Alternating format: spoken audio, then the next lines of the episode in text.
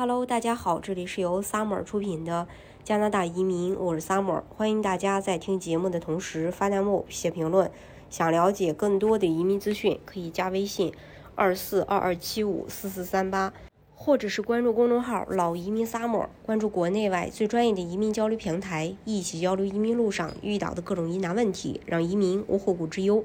最近，在线简历撰写网站分析了全球一百九十七个国家的居民。在一年中可以使用的带薪假期天数，明确批评了加拿大。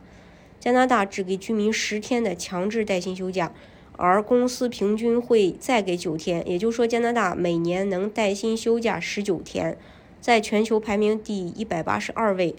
呃，就一个字惨。在中国，带薪休假平均日期是十六天，其实排名比加拿大还要低。不过，加拿大的邻居美国表现更惨，每年。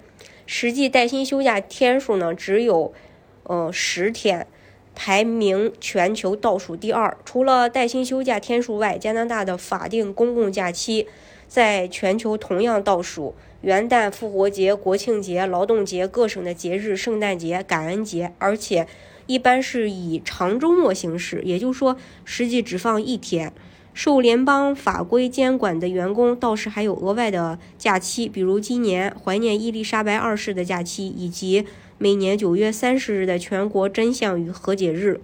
如果你觉得十九天的带薪休假已经满很满意了，那么再来看看这个 resume 啊点 i o 列举的拥有最多带薪假期的国家，看完后你一定会羡慕嫉妒恨。前十名的分别是伊朗五十三天。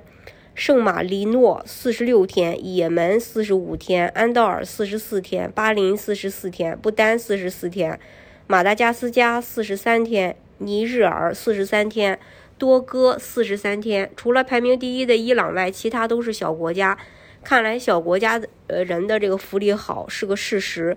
其实许多加拿大公司已经在采取四天工作制。让员工每周休息三天，而在四天工作中每天多工作一些时间。这种做法是受到加拿大人的广泛欢迎的。每一周都是长周末，想想就很激动。哪怕另外四天的工作会从原来的十点到五点变成九点到六点。加拿大新布伦瑞克的圣约翰是第一个测试四天工作制的城市。圣约翰的市政府经理表示，这种做法能降低员工的工作压力。确保他们能以，呃，这个饱满的姿态高效投入每一天的工作，这还有助于帮助我们招揽更多的人才。除了加拿大，世界上还有一些国家也在实施四天工作制，比如英国、西班牙、冰岛部分小城市。至于大城市什么时候才能采取四天工作制，这还需要一段时间。如果你是个工作狂，想在法定带薪假期加班工作的话，在加拿大其实是有福利的。啊，咱列举其中几个省的这个规定啊，在安省法定假期工作的员工能获得假期工资加平均时薪的一点五倍；在 BC 省法定假期工作的员工能获得假期工资外加前十二小时平均工资的一点五倍之后的二倍；在魁北克法定假期工作的员工可以获得假期工资，还能获得隔日休假。